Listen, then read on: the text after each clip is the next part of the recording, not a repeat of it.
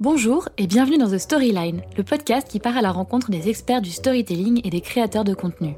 Je suis Noémie Kempf et deux fois par mois, j'invite un ou une experte du storytelling et du marketing pour décrypter les stratégies qui font le succès et la désirabilité des marques. Chaque épisode se concentre sur un cas d'usage concret ou une industrie spécifique. Si vous souhaitez aller plus loin, The Storyline, c'est aussi deux fois par mois une newsletter qui reprend le sujet abordé durant l'interview et l'approfondit. Dans la newsletter, je vous offre des outils, des ressources et je vous partage des références qui vous permettront de creuser les sujets qui vous intéressent. Je vous invite donc à vous y inscrire à l'adresse thestoryline.substack.com.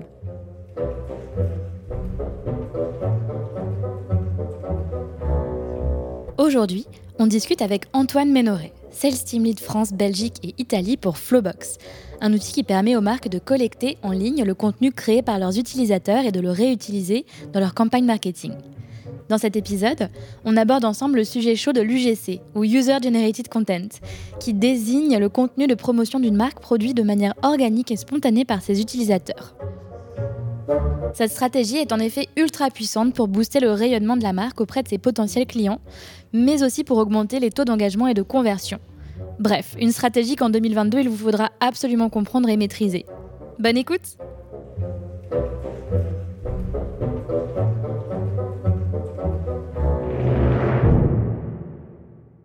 Salut Antoine! Salut Noémie! Bienvenue sur The Storyline. Merci je suis ravie de t'accueillir. Alors, avant de partir sur euh, ton sujet de prédilection, tes sujets de prédilection, est-ce que tu peux nous parler un petit peu bah, de ton parcours et de ce qui t'a amené à travailler aujourd'hui chez euh, Flowbox, ton employeur? Ouais. Euh, ben moi j'ai 28 aujourd'hui d'ailleurs. Euh, j'ai 28 ans. merci.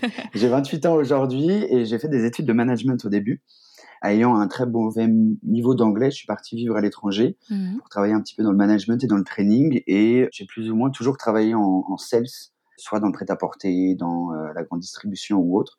Et puis, euh, il y a maintenant trois ans, j'ai décidé de partir vivre euh, à Amsterdam, aux Pays-Bas. Mmh et j'ai trouvé ce boulot pour lancer le marché français chez Flowbox. Et donc, du coup, je me suis dit que c'était très intéressant parce que c'est quelque chose, euh, on en parlera justement, c'est quelque chose de très authentique, proche du consommateur et avec un challenge de ouf qui était de, lancer le marché français euh, pour suivre ma collègue euh, Pauline, mon binôme, mon binôme avec qui je, travaille depuis trois ans. D'accord. Et du coup, Flowbox, qu'est-ce que c'est? Flowbox, c'est ce qu'on appelle un visual marketing platform. Euh, c'est un outil qui permet à des marques, mais euh, ça peut être aussi des associations ou des organismes, de collecter des contenus présents sur les réseaux sociaux, appelés les UGC, le User Generated Content. Euh, et ça permet à ces entreprises d'aspirer tout simplement tous les contenus présents sur les réseaux sociaux, photos, vidéos, de manière à pouvoir les réutiliser dans les différents canaux. Que ce soit sur les newsletters, sur des sites internet, en display ou bien sur les social media également. Trop bien. Est-ce que tu as un exemple précis avec euh, du coup des formats euh, d'une boîte avec qui vous bossez pour qu'on se projette un peu? Oui, alors on, bosse avec tout type de boîtes en France. On travaille aussi bien avec le gouvernement de Monaco qu'avec Pimki, Jules ou bien euh, les biscuits Saint-Michel. pour ceux qui, qui connaissent, on travaille dans tous les domaines d'activité et l'objectif, euh, c'est que les gens l'ont déjà certainement vu depuis quelques années, de voir du contenu généré par la communauté mmh sur des sites internet.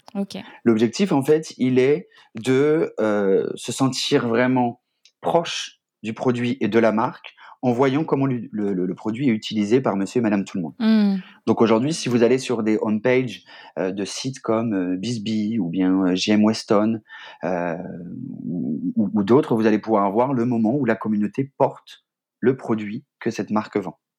Ok, génial. Donc ouais, par exemple, si je suis euh, le gouvernement de Monaco mhm. et que quelqu'un écrit un truc sympa sur son expérience euh, chez moi sur euh, Facebook. Mhm.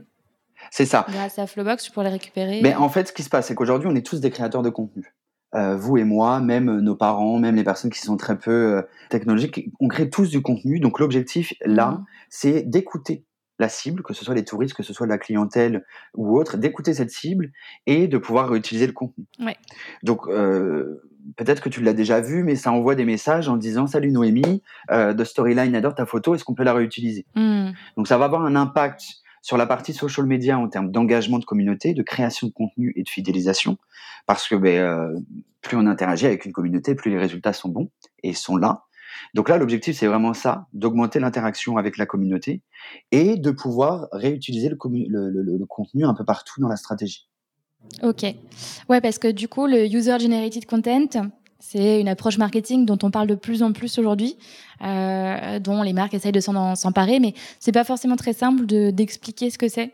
Est-ce que toi, tu y arriverais? Oui, c'est euh, encore hein, maintenant quand j'arrive euh, en, France et que je parle du GC, des fois on me parle des cinémas français, mais l'UGC c'est bien le User Generated Content, donc c'est le contenu généré par le consommateur.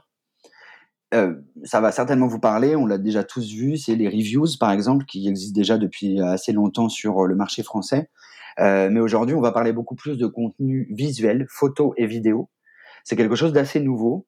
Mais en fait, ce contenu-là, ben, on voit, il y avait une étude d'ailleurs, euh, une étude Nielsen qui disait que 92% des consommateurs étaient plus sujets au contenu earned, au social earned. Donc là, l'objectif, c'est vraiment ben, d'écouter sa communauté pour pouvoir le réutiliser. Qu'est-ce que tu entends par earned media? Parce qu'il y a des gens qui peut-être ne sont pas à l'aise avec ça. Ouais, ben c'est tout le contenu euh, créé par les fans. C'est tout ce qui est fans, les reviews, les likes, mm. euh, social media. Euh, je ne sais pas s'il y a quelque chose d'autre à ajouter. Moi, c'est ma vision, en tout cas, du, du, earned. J'aime bien ce mot earned parce qu'en fait, en anglais, si je dis pas de bêtises, toi qui es très fort, c'est ça se traduirait peut-être par mériter au final. Et du coup, ça, ça, ça ça a trait au contenu que les marques ont mérité, entre guillemets, que les consommateurs produisent, parce que les consommateurs sont satisfaits de leur expérience et sont euh, vraiment dans une relation émotionnelle positive avec la marque ben, C'est ça. Et puis en fait, c'est surtout qu'aujourd'hui, on voit, t'en parlais dans un autre podcast euh, avec Nideco, justement, qu'on n'a plus envie de euh, se référer à une égérie ou autre. On veut que le contenu et la marque qu'on aime nous parle. Mmh. Et donc, en fait, pour ça, ben, on a beaucoup plus confiance en contenu posté par monsieur, madame, tout le monde, posté par notre voisine, notre voisin. Et on a beaucoup plus de confiance envers de ce contenu-là. Donc, l'objectif, c'est vraiment de refléter le côté authentique d'un produit, d'une marque, le côté proche et euh, vraiment la proximité d'une marque envers son consommateur. Ah ouais, ça c'est vraiment, euh, je trouve, un truc essentiel et important à comprendre. Est-ce que tu trouves que c'est une tendance récente ou c'est quelque chose qui a toujours été comme ça? Parce que on a quand même eu beaucoup de d'égéries, d'influenceurs sur les dernières décennies. Qu'est-ce qui, qui a changé? Je pense que ça a toujours plus ou moins été comme ça. Hein. Le bouche à oreille, ça en fait, ça fait partie du bouche à oreille euh, de, des recommandations ou autres. C'est vrai que les réseaux sociaux ont accéléré ça, encore plus peut-être sur le marché français depuis le Covid, mm. euh, mais dans les pays anglo-saxons ou scandinaves, parce que Flowbox est une entreprise suédoise, euh, dans les pays scandinaves ou, dans les pays anglo-saxons, c'est quelque chose de déjà très développé, l'utilisation de contenu UGC, mais également en Asie. Donc nous, on arrive un petit peu plus en, plus en retard, mais je pense pas que ce soit quelque chose de nouveau. Il y a toujours eu des marques qui le faisaient. Mais c'est vrai qu'à l'époque, il y a 20 ans, 30 ans, euh, on était plutôt sur du, mass market, sur, euh, sur quelque chose de, beaucoup plus euh, grand et, moins personnel, moins proche d'une marque, moins proche de ses consommateurs. Ouais, c'est vrai, ça me fait penser à bah, du coup une marque qui est passée dans The Storyline récemment et que tu connais, je crois, c'est Nidé.co. Nideco d'ailleurs. Je dis toujours Nidé.co, c'est c'est Nideco. Bon, bref. Euh, et du coup, c'est une marque de cosmétiques euh, qui qui se qui s'appuie sur un modèle que je trouve vraiment génial. Ouais. C'est clair. Euh, c'est la co-création de produits avec ses consommatrices. Et donc, du coup, les consommatrices ont des idées, elles les publient sur le site, euh, la communauté vote, et s'il y a plus de 2000 votes, il me semble, ça part en production dans un labo, et la créatrice, euh, enfin en tout cas la personne qui a eu l'idée, mm. bah, devient l'associée de cette marque et donc elle reçoit des dividendes, elle est rémunérée euh, et elle est vraiment considérée comme une cofondatrice de, de ce produit à part entière. Mais ça c'est top euh, parce qu'en fait, ben ouais, parce qu'en fait le consommateur il se retrouve vraiment au milieu de la communication et de l'utilisation. Moi j'ai un exemple aussi avec La Belle Boucle. C'est une, une, copine à moi mm-hmm. qui a créé sa propre marque, son propre produit là depuis depuis peu, et elle a vraiment tout miser sur sa communauté en étant très proche d'eux, euh, de les écouter pour pouvoir adapter son offre à la demande. Et euh, ça fait un ça fait un carton quoi. Euh, on s'est rencontrés, elle avait très peu de followers, euh, son entreprise euh, se lançait tout juste et aujourd'hui, avec Alexis, son compagnon, ils sont en train de, de, de, de révolutionner justement les cheveux bouclés. Donc c'est super intéressant de voir mmh. qu'en écoutant une communauté, et ben les résultats sont beaucoup plus bénéfiques et même pour la marque, ça donne, une, prise de parole beaucoup plus authentique. Et aujourd'hui, dans la, société de consommation, là où on est, je pense qu'on essaie de se rapprocher de quelque chose qui nous parle, quelque chose consommer moins mais mieux. Euh, et donc là, ça y va, on, va vraiment dans l'écoute. Et euh, je ne sais pas si, euh, tu as déjà reçu ce genre de message d'une marque que tu supportes, mais avoir un petit message en disant Salut de Storyline, adore ta photo, est-ce qu'on peut la réutiliser? Bah, C'est hyper flatteur.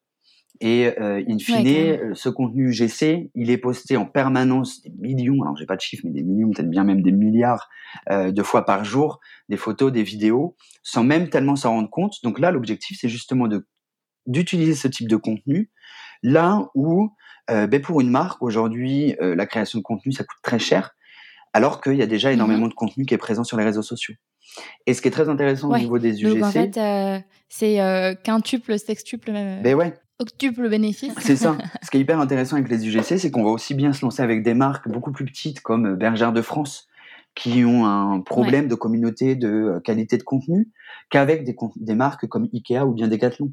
L'objectif, il est vraiment mmh. euh, transversal d'engager la communauté, d'augmenter la création de contenu pour pouvoir le réutiliser sur des pages En fait, euh, tu t'éloignes du papier lissé sur le catalogue euh, et de l'image un peu parfaite et tu vas vers quelque ben, chose d'authentique. Clairement. Euh, fini, euh, fini les, photos euh, de, mannequins où on a envie de voir un sourire Colgate avec des cheveux blonds et des abdos pour, pour les hommes. On a envie de voir comment le pantalon ou bien la robe qu'on a envie d'acheter est portée par monsieur et madame tout le monde. Je pense que c'est quelque chose de, très important maintenant. Quand dans notre parcours d'achat, on va sur une page produit de n'importe quelle marque et qu'on voit uniquement une photo avec un fond blanc, ou même une mise en situation, ben on vit pas tous euh, dans un loft ou dans une villa magnifique. On a envie de voir comment cette table va être utilisée par monsieur et madame tout le monde dans son salon, comment cette robe mmh. va être portée, est-ce que au niveau du cleavage, au niveau du, du décolleté, euh, ça arrive à tel endroit ou autre, est-ce qu'au niveau de la robe on arrive mis en bas genou, enfin c'est des questions que tous et tous on s'est posées avant d'acheter un produit online. Donc c'est vraiment l'objectif de voir et euh, aujourd'hui, on voit que l'UGC a un réel impact sur les sites internet parce qu'on augmente le temps passé sur un site internet. Euh, on augmente le panier moyen. On a une case study euh, sortie là avec Ikea Suisse où on augmentait de 30% le panier moyen avec eux. Mais on, on, hmm. c'est hyper intéressant de voir comment ce type de contenu peut être utilisé à 360 dans une stratégie, améliorer les résultats tout en réduisant euh, les coûts de, de, création de contenu parce que la demande de contenu elle est exponentielle, alors que les ressources en interne, euh, humaines ou euh, monétaires, euh, ben, sont bien souvent en déclin pour la, plupart des entreprises. Bien sûr. Malheureusement.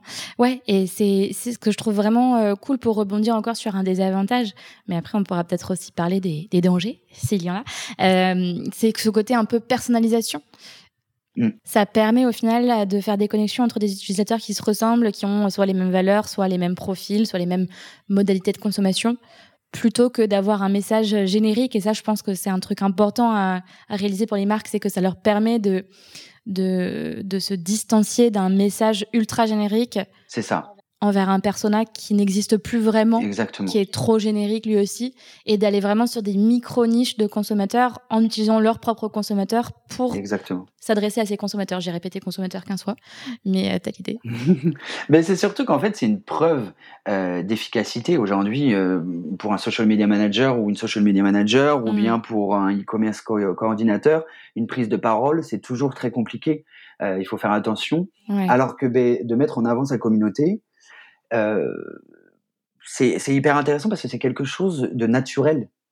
Et dans l'UGC, se mélange aussi bien euh, le contenu d'influence, d'ambassadeur, que le contenu de CNM mmh tout le monde. Donc ça, c'est vraiment, c'est quand même deux choses assez différentes.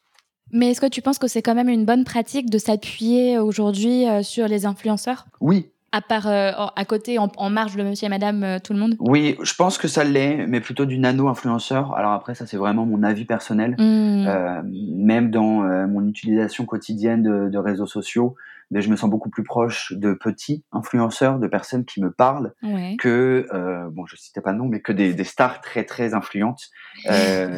tant mieux pour eux, ça, ça fonctionne.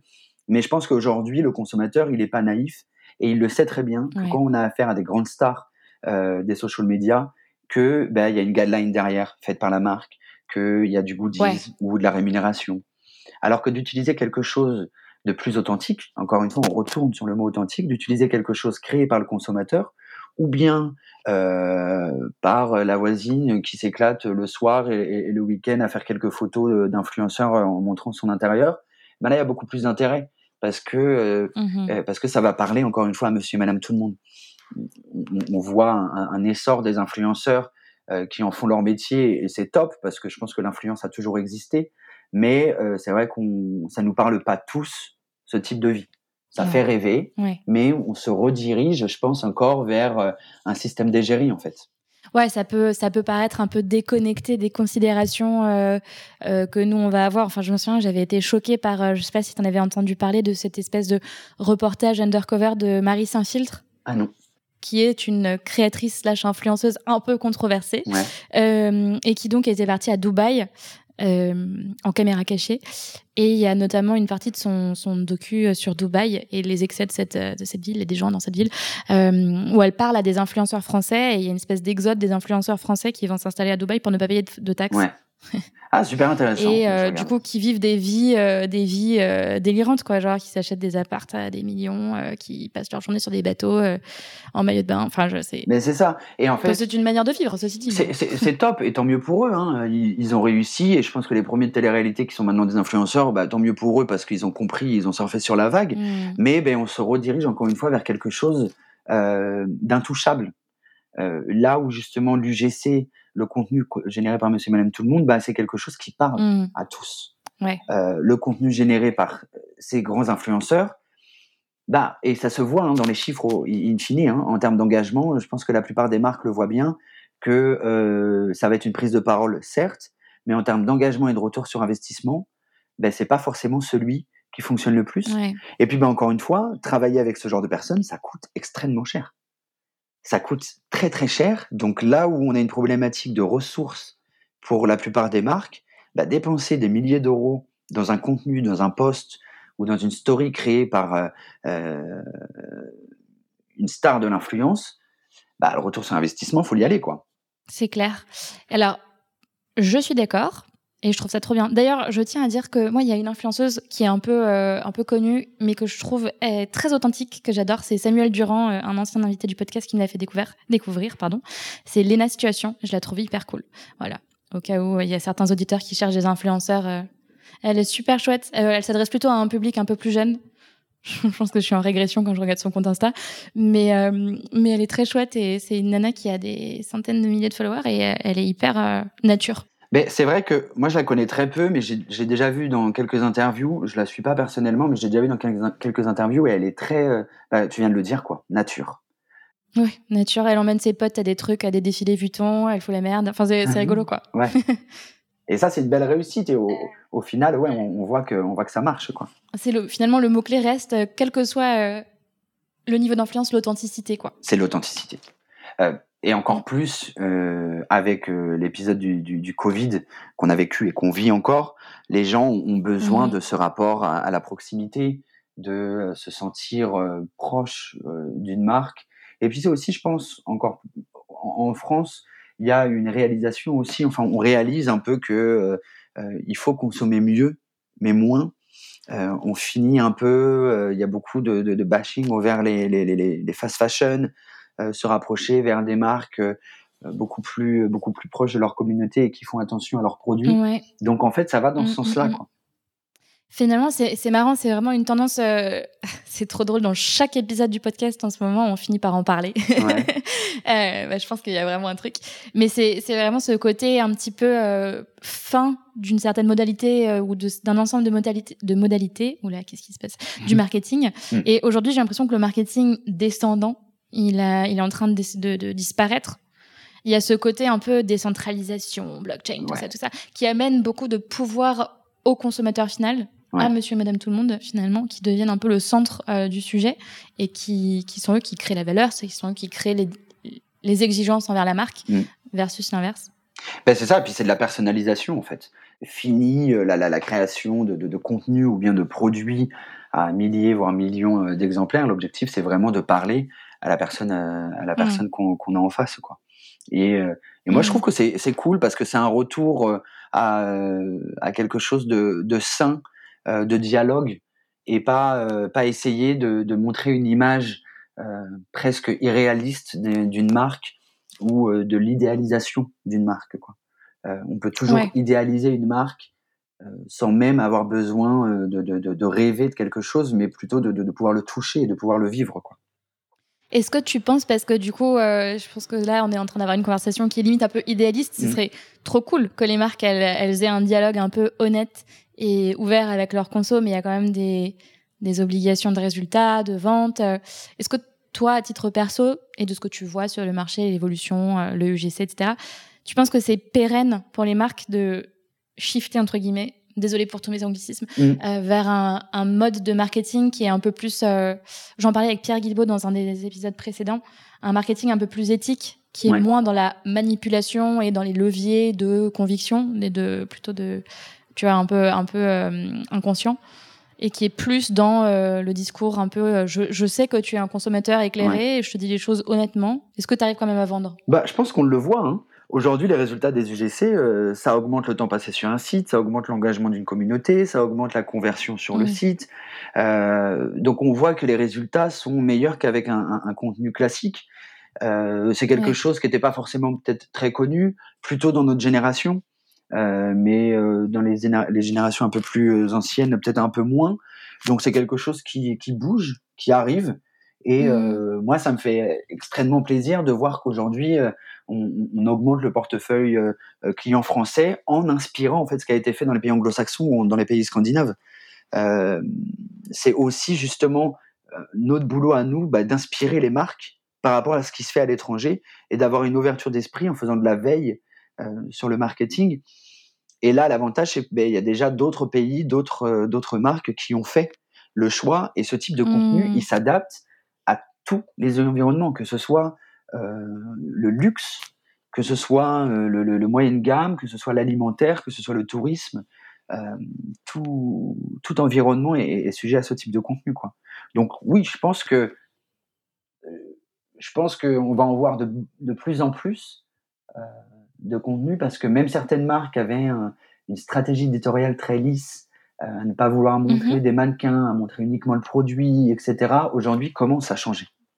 Euh, Je pense que dans, dans le luxe, euh, Simon Jacquemus, par exemple, il a, il a pas mal fait bouger les choses, euh, à montrer du contenu un peu plus, euh, un peu plus euh, authentique, des femmes, des hommes, des sexualités totalement différentes. bah nous, quoi, le monsieur et madame tout le monde. Donc je pense qu'il a, il, a fait trembler euh, plusieurs maisons euh, de création et de luxe euh, quant à sa, à sa, stratégie de marketing et de communication. C'est beau, c'est beau. et du coup, j'ai une question moi, qui m'obsède.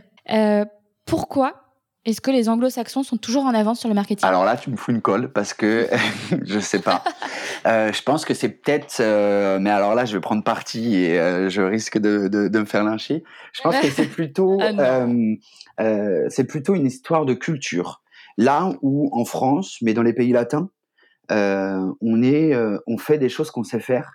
Là où dans les pays anglo-saxons et scandinaves, on est beaucoup plus proactif et on teste. Mmh. Euh, mais là, j'ai peur de trop prendre parti par rapport à, à la France. non, t'inquiète, les, les, auditeurs sont bienveillants. Ouais, mais pour travailler à l'étranger depuis des années, euh, de travailler dans un environnement hyper international où on est euh, russe, colombien, anglais, américain, euh, turc ou autre, euh, bah, c'est vraiment le premier retour que j'ai, c'est que nous, le bassin méditerranéen, on, aime faire ce qu'on sait faire, ce qui est top parce qu'on l'améliore mmh. et on le perfectionne. Mais dans les pays anglo-saxons et les pays mmh. scandinaves, euh, parce que c'est ce que je connais, donc le reste, c'est surtout ceux-là que je connais. Dans, ces pays-là, ben, on est proactif, on tente et on teste. Ok, Bien noté. Non, mais c'est vrai, c'est vrai. Et après, il n'y a peut-être pas forcément de réponse. Hein. C'est une manière de faire. Et puis, on a tendance euh, historiquement à s'aligner sur euh, certaines tendances culturelles et professionnelles du monde euh, anglo-saxon. Ouais. Mais, mais c'est un truc qui m'intéresse vachement parce que je trouve qu'en tant que consommateur, on est quand même ultra différent. Mm. Et, et, pourtant, les mêmes techniques marketing sont appliquées sur nos populations. Voilà, c'est une question que je me pose. Donc, si quelqu'un a la réponse, n'hésitez pas à m'écrire. Ben, c'est ça. Et au final, c'est exactement ça. Mais au final, l'UGC aussi s'adapte à la personne à qui tu parles. et à la clientèle de cette marque. Mmh. Là où tu vois des grosses marques à l'époque utilisaient la même égérie, les mêmes photos dans le monde entier, euh, ben aujourd'hui, on veut s'adapter à euh, la clientèle aux Philippines n'a pas les mêmes besoins que la clientèle en Espagne. Donc, euh, ben pour une marque qui veut avoir une envergure internationale, elle a tout intérêt à s'adapter à sa communauté et à s'adapter à la personne à qui elle parle. En s'appuyant sur des gens en local avec l'EGC. La boucle est bouclée. Voilà. Trop bien. Et, du coup, oui, je, on a parlé pas mal des avantages. Je me demandais, pour moi, il y a quand même un risque, entre guillemets, que je vois euh, vis-à-vis de l'utilisation de l'UGC euh, à outrance, c'est le sujet de la cohérence des messages de la marque Parce qu'au final, tu, tu délègues un petit peu le rayonnement de ta marque à des, à des gens qui ont une identité, un style, une des, des valeurs, des particularités. Comment tu maintiens la cohérence de tes messages globaux, qui sont peu nombreux finalement? Ben, Moi, je suis pas euh, Il y a des marques qui l'utilisent à 100% les UGC. Je pense que le contenu euh, hmm. d'une marque euh, a encore sa place et a toujours sa place. Euh, je suis pas un partisan de on arrête tous les shootings, etc mais qu'il faut que ça en fasse, que l'UGC en fasse partie. Euh, encore une fois, il faut pas tomber dans mmh. l'extrême, quoi. Après, il y a des marques qui aujourd'hui fonctionnent que avec de l'UGC, et dans ce cas-là, ça pose pas de problème parce que depuis le début, la stratégie est tournée vers la communauté. C'est sûr que pour des marques qu'on connaît déjà depuis des dizaines et des dizaines d'années, ça risque d'être compliqué en termes d'audience de faire un switch total euh, vers ce type de, de, de, communication, et je le déconseille. Mais pour des marques récentes qui se lancent, qui ont très peu de budget, bah, d'écouter sa communauté. C'est mmh un peu euh, le podcast que tu avais fait avec Chiloé, où bah, tu mets en avant vraiment toutes ces personnes-là, les personnes qui utilisent ton produit. Vaut mieux avoir euh, 1000 consommateurs engagés qui vont parler de, ta, de toi, plutôt que d'avoir des followers qui te suivent juste parce que euh, on fait des belles photos, mais qui ne savent pas vraiment le produit que tu vends. J'adore, c'est la théorie des mille fans, ça. Euh, bah ouais, carrément, je suis d'accord. Et euh, oui, ça me fait penser à ton exemple de la belle boucle. Euh. Mais c'est vrai que Chiloé, tu vois, typiquement, je sais qu'ils ont des guidelines par rapport à, au type de visuel qu'ils vont publier sur leur compte Instagram et aux articles, bien sûr, qui sont écrits par leur communauté. Donc, il y a ce côté, oui, on vous laisse et on vous fait créer le contenu, et c'est trop cool et merci et on vous aime, etc. Mais attention, il y a quand même des règles pour maintenir cette cohérence globale. Donc il y a peut-être quelque chose à faire pour toute marque qui se lance, soit de se créer des, guidelines en interne sur quel type de contenu on accepte, quel type de contenu on ne peut pas utiliser. Si le contenu n'est pas un peu compliant, comment est-ce qu'on le modifie un tout petit peu sans le dénaturer, etc. Ça. Ben ça, en fait, euh, dans l'outil, pour revenir à, Flowbox, dans l'outil Flowbox, tu as un système de modération qui te permet de choisir où et comment tu veux mmh. utiliser l'UGC. Euh, si tu veux faire une mise en avant de produits, parce qu'on voit encore une fois que l'UGC convertit davantage et que là c'est les périodes de Noël, donc pour un magasin de décoration, mhm. tu veux mettre en avant des sapins, des boules, des guirlandes, eh bien dans ce cas-là, euh, tu as la possibilité de mettre en avant ce type de contenu. L'objectif est quand même de maîtriser la com de, ton, de ta marque et donc de décider de quel type de contenu tu mets. Ouais, ouais le mot-clé, je retiens de ça, c'est modération. Trop oui. cool. Ouais, en fait, Flowbox, c'est vraiment un outil qui, te, qui collecte tous ces contenus-là tu modères pour ensuite le redistribuer un peu partout, tu vois, et te permet de comprendre mmh. ben, euh, quel type de contenu fonctionne où et comment. Sur la newsletter, sur le site internet, ce type de contenu convertit davantage.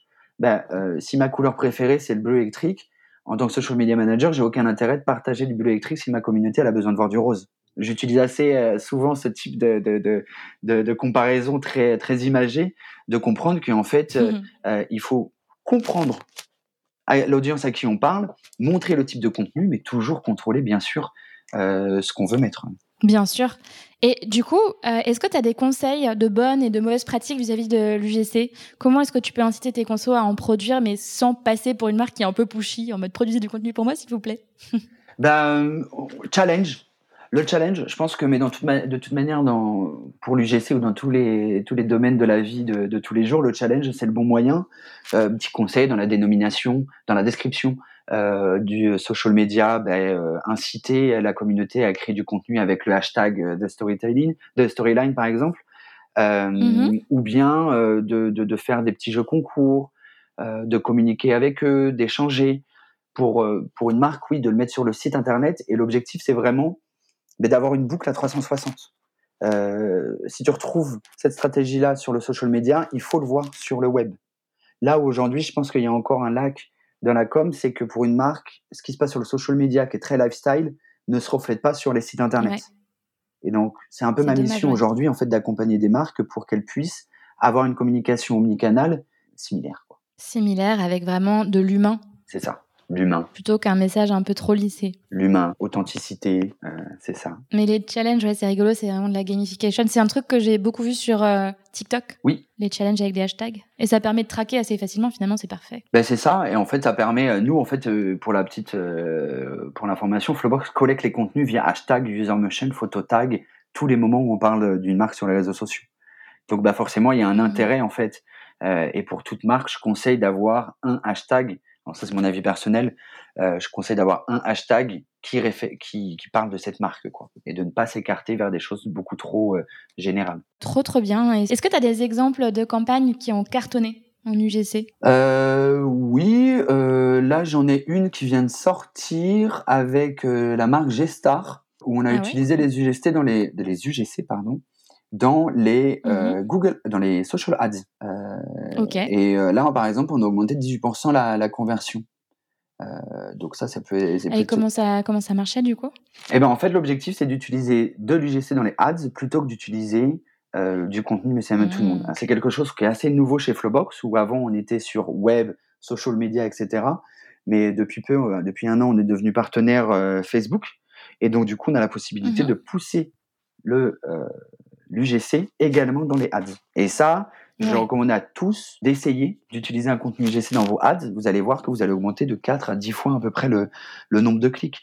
Mais il y a aussi des, des case studies. Euh, je t'incite aussi à utiliser l'UGC dans ta newsletter parce qu'on voit aujourd'hui dans le marketing qu'on mhm. augmente à peu près de 55% le nombre de clics euh, avec de l'UGC dans une newsletter. Ah bah je vais tester ça du coup dans la prochaine session. Et tu me diras le retour du coup. Trop cool. Je fais, souvent le, je fais souvent le test avec des gens avec qui j'échange. Je leur dis, bah voilà, essayez euh, les UGC, euh, faites des AB tests, essayez-le sur votre site internet ou essayez-le dans votre newsletter ou sur les socials, euh, voir l'engagement, voir le retour sur investissement. Et vous allez voir que bah, si on le fait à plus grande échelle, le résultat va être encore meilleur. Quoi. Trop bien, c'est noté. Je vais le faire, pari pris. Et puis du coup, bah, je voulais te remercier Antoine pour le temps que tu nous as ben, accordé. merci à toi, merci, euh, merci euh, au, boulot que tu fais sur les podcasts parce que c'est euh, super intéressant et divers et varié. Moi, j'adore ça, me permet de, de, satisfaire ma curiosité par rapport au marketing. Donc, c'est toujours un plaisir de parler de tout ça. Et j'ai été vraiment très, très, très, très intéressée par l'UGC. Donc, trop contente d'avoir pu en parler avec toi. Je pense que c'est un, une tendance qui, qui va se développer dans les années à venir. Et j'espère que les auditeurs bah, vont comprendre comment s'en emparer. Hmm. Top. Eh bien, euh, de toute manière, ils le retrouveront dans ta newsletter pour avoir plus d'informations. Absolument. Et dans le podcast. Bah, merci beaucoup, Antoine. Merci. Salut. Alors, l'épisode vous a-t-il convaincu d'aller récupérer tout le contenu que produit votre audience sur votre marque? Je ne peux que vous inciter à le faire car l'UGC est à mon sens la meilleure manière d'insuffler une image authentique et un côté spontané à votre marque, tout en vous aidant à déléguer la création de contenu. Par ailleurs, ce que je trouve super intéressant, c'est cette notion de personnalisation à l'extrême de l'UGC. C'est un contenu qui va pouvoir s'adresser sans peine à des utilisateurs très spécifiques et à des niches très précises. Mais attention, gardez en tête qu'un travail de modération et de maintien de la cohérence globale de votre marque sera tout de même nécessaire. C'est tout pour moi, je vous dis à très vite dans The Storyline